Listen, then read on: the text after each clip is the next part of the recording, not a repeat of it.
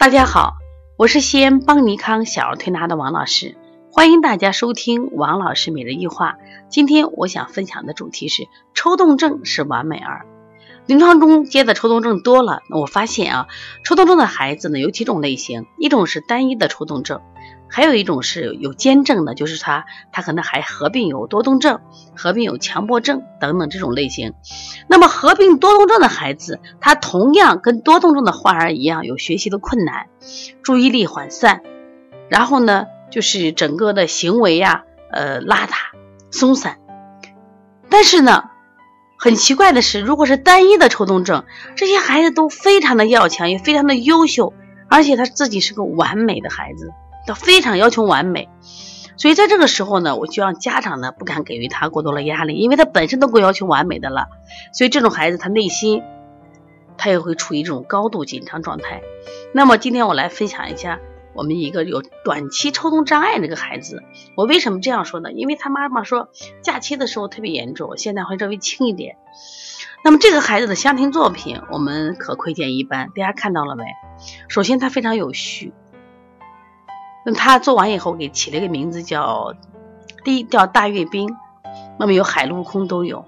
你看，有这个大炮、飞机、坦克啊，然后呢有士兵，他的布局啊有炮垒、有工事，就是整个画面呢是非常完整的啊，构成的也非常严谨，整个排列也是非常整齐的。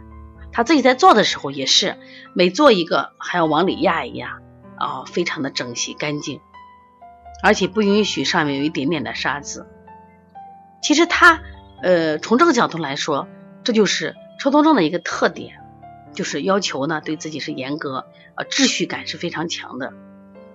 那么对于我们来说，怎么就根据这个呃作品怎么来调理孩子？我们讲抽动症的孩子呢，他从外在的表现是肌群的抽动，他在内心上是一种高张力。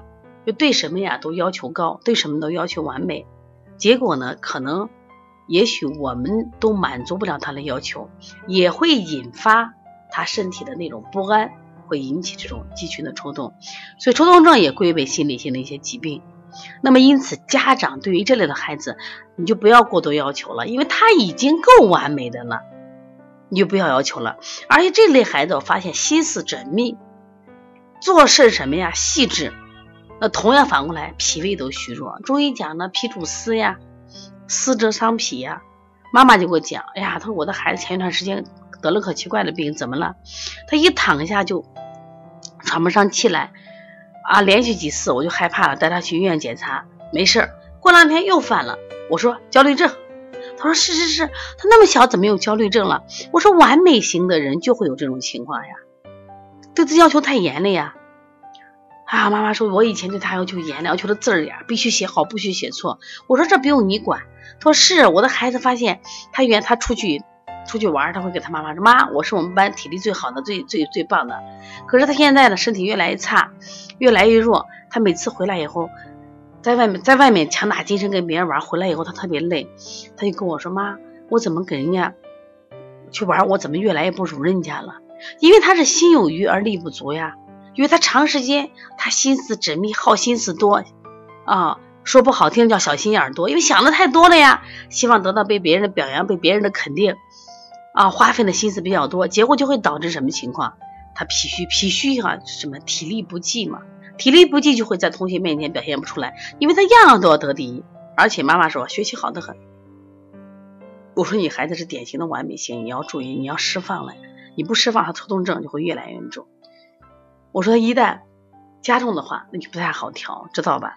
我现在刚好上四五年级，还不是到学业最压力最大的，所以家庭要创造良好的环境。其实我非常感谢的妈妈，妈妈是从外地过来，就是发现自己孩子有这样的问题，可能别的家长就不当事儿。我说身体的疾病都好治，我们不管是从这个啊抗生素呀，还是药物能治疗，但是心理的疾病啊，我说它的发病是累积的。说一旦发作的时候，它治愈是很难的。所以说我们在治疗这种病的时候，都是通过什么呀？呃，推拿加心理的辅导，香庭疗法就是我们引进的一种专门治疗小儿多动、抽动以及像哮喘、心因性疾病这样的一个治疗方法。你看，我们通过它这个呃香婷的摆放，我们就可以发现它的一些呃，比如思维的情况。那我们会比较嘛？比如说同类的，呃，比如六岁的孩子的作品，或者是同类的六岁孩子男孩的作品、女孩的作品，就反复的去比较，来发现。那么，凡是有一些思维问题的孩子呢，那他摆的东西，他确实会出现一些特殊的什么呀？呃，倾向。然后我们根据这个倾向再加以引导啊释放，所以说这种双向调节效果还是比较好的。最近来我们的调理抽动多动的孩子越来越多了，我也希望大家呢通过学习帮助这些孩子，让我们这些孩子重新获得身心健康。如果大家愿意学习的话，或者有问题咨询，可以直接拨打我的电话幺三五七幺九幺六四八九，也可以加微信幺五七七幺九幺六四四七。如果想咨询我们的学习的话啊，也可以直接。